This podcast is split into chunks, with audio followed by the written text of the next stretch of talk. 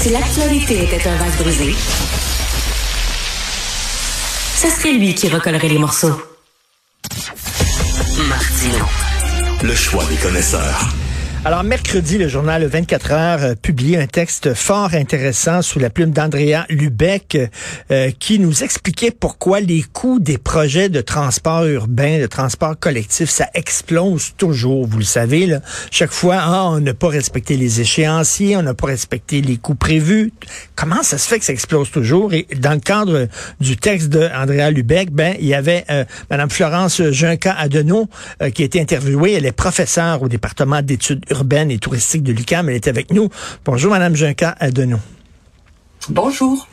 Alors, euh, on le sait, bon, bien sûr, il y a l'inflation, ça, on ne peut pas prévoir euh, l'inflation, il y a ça, mais euh, je même avant la poussée de l'inflation, on le savait, ça fait des décennies que les coûts explosent toujours. Alors, c'est quoi, ils sont pas bons en calcul au gouvernement ou quoi?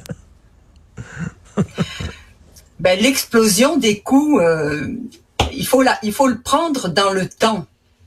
Parce que quand on regarde les pays industrialisés, on arrive à la conclusion que 95% des projets de transport, routier, transport collectif, se terminent avec un coût plus élevé que le coût qui a été annoncé au départ. Donc, c'est pas isolé euh, à Montréal et au Québec, là.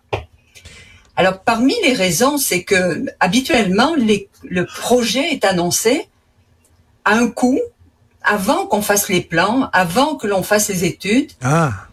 Ça peut être des raisons euh, politiques pour faire vraiment démarrer un projet avec un coût qui est annoncé, sauf que c'est ce coût-là que les gens retiennent après et que les journalistes retiennent. Ça peut être aussi un coût rattaché à un projet qui débute et qui, euh, quand on va faire les plans et devis, va prendre de l'ampleur au fur et à mesure qu'on le planifie. Donc, il faut faire attention euh, à ce qu'on appelle le coût initial. Pour, pour rappel. Mais Madame Junca, à de nous, on met la charrue devant les bœufs, euh, les, les, les bœufs, comme on dit, c'est-à-dire qu'on arrive avec un, un, coût et après ça, on fait les plans, les devis, alors que ça devrait être l'inverse, il me semble. Ben, vous avez entièrement raison en disant que normalement, on ne devrait pas annoncer aucun coût tant qu'on n'a pas un projet attaché avec les plans et devis terminés, les consultations finies, l'intégration avec le milieu urbain fait, complété, les expropriations déterminées, l'ensemble des imprévus prévus, etc., etc. Mais dans la réalité des choses, c'est pas comme ça que, que ça se passe habituellement. Je vais vous prendre un exemple très concret qu'on a vécu au Québec. Le métro de Laval, il a été annoncé mmh. à 33 millions le kilomètre alors qu'à l'époque, la même année, les coûts de métro se terminaient à 130 millions de kilomètres, puis il n'y avait aucun mhm. plan. Donc, c'était un coût qui était annoncé, et c'est ce qui restait dans la tête du monde. Et quand il a été terminé, c'est là où ça vaut la peine d'avoir des coûts où on se compare. Mais Madame Jacques Deneau, ce que vous dites, c'est à l'époque, c'était 130 millions euh, le kilomètre. Euh, on a annoncé ça à 33 millions. On savait fort bien que c'était pas 33 millions. On avait vu les chiffres. On savait que c'était 130 millions, mais on voulait quoi? Dorer la pilule en disant les gens vont plus accepter si on met ça à la baisse? Comme je ne fais pas partie du gouvernement, je ne peux pas répondre à votre question. Cependant, c'est probable que pour démarrer le projet, le coût faisait partie de, la stratégie de démarrage. Et mais il y a d'autres il y a d'autres raisons là quand même euh, qu'il faut regarder pour qui expliquent pourquoi les les coûts vont augmenter par contre. Alors parmi les, les raisons, c'est que plus votre projet se se complète, se dessine, euh, s'intègre aux différents milieux urbains, plus il se relie avec les autres interventions, c'est-à-dire l'intervention des villes, l'intervention des autres partenaires, plus son coût va commencer à s'approcher de la réalité. Donc, quand on est rendu au stade des plans et devis définitifs, les professionnels, habituellement, ils se trompent pas trop là. Ils vont, ils vont avoir un coût estimé auquel il va falloir rajouter des coûts de financement, un coût pour des imprévus.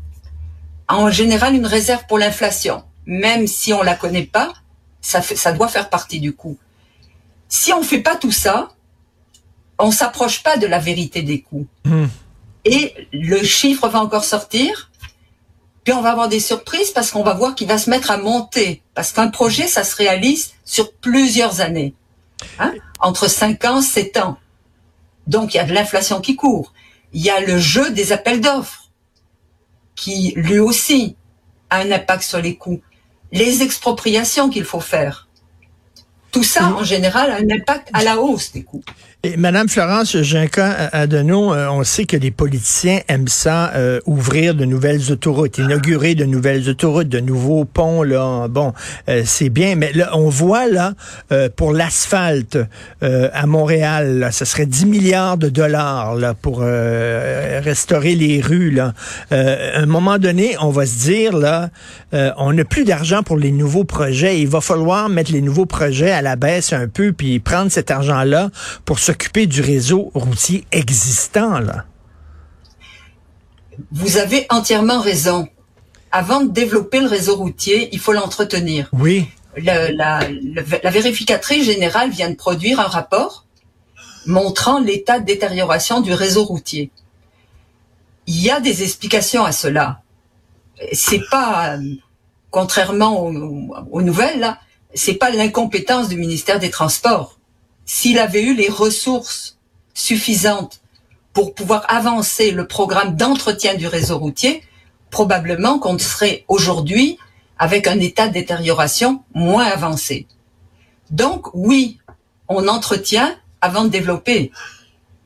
Et il faut à ce moment-là résister à la tentation d'annoncer des nouveaux bouts d'autoroute ou des nouvelles transformations euh, majeures du réseau routier pour concentrer l'argent sur l'entretien du réseau routier, mais aussi des infrastructures, que sont les ponts, par exemple. Et on vampirise le réseau routier existant. Prenons le REM, par exemple. Si le REM, mettons, on le développe et ça fonctionne bien, ben les gens vont délaisser le métro, vont délaisser euh, l'autobus pour prendre le REM. Là, on est en train de vampiriser le système qu'on avait construit à, à, coups de milliards. Là. Vous avez encore raison dans le, le, le, commentaire que vous faites qu'il faut éviter de vampiriser les réseaux, les réseaux de transport existants. C'est valide autant pour le transport routier que pour le transport collectif. Et c'est une des raisons pour lesquelles le REM de l'Est a été autant attaqué. Hmm. Parce que pour se survivre, euh, il fallait qu'il aille nécessairement manger la clientèle de la ligne verte du métro. Alors, quand on développe un réseau de transport collectif, il faut qu'il soit intégré complémentaire. Autrement, on gaspille de l'argent et on gaspille des services. Puis on rend service à personne, y compris aux villes que l'on traverse. Donc, le système de transport, c'est un système qui doit s'intégrer dans les services qu'il rend, mais aussi avec le milieu urbain dans lequel il s'installe. Et en, terminant, Madame Junca Adenau, est-ce que le Québec, c'est un énorme territoire. Euh, il faut créer des routes, bon Dieu, pour se rendre jusque dans le nord du Québec, euh, en, Gaspésie. Il faut euh, nettoyer ces routes-là, les entretenir, les déneiger l'hiver. ça pose un sacré défi. Là. Il y a même des gens qui sont allés jusqu'à dire il va falloir fermer certaines régions parce que ça coûte trop cher maintenir ces régions-là en vie. vous en pensez quoi? Le Québec a le plus grand réseau de transport routier au Canada, sans doute beaucoup plus élevé que, l'Ontario, avec lequel on se compare souvent. Euh, il faut y mettre, il faut y mettre les ressources au moins pour l'entretenir. Autrement, effectivement, la conséquence, c'est la fermeture de certaines régions. Et oui. Et je vais vous, vous lancer un message. Le réseau routier et les transports collectifs leur développement est, le principal de l'entretien. C'est financé avec le FOR, qui est un fonds dédié québécois qui est financé par la taxe sur l'essence et l'immatriculation.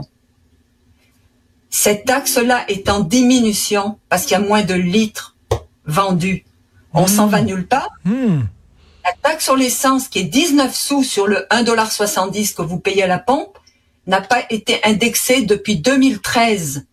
Si on l'avait indexé, on serait déjà un peu moins mal pris aujourd'hui. Mais et là, s'il si, y a plus de, plus en plus de gens qui prennent des autos électriques, il va y avoir de moins en moins de gens qui vont payer une taxe sur l'essence, donc de moins en moins d'argent pour euh, maintenir notre réseau routier.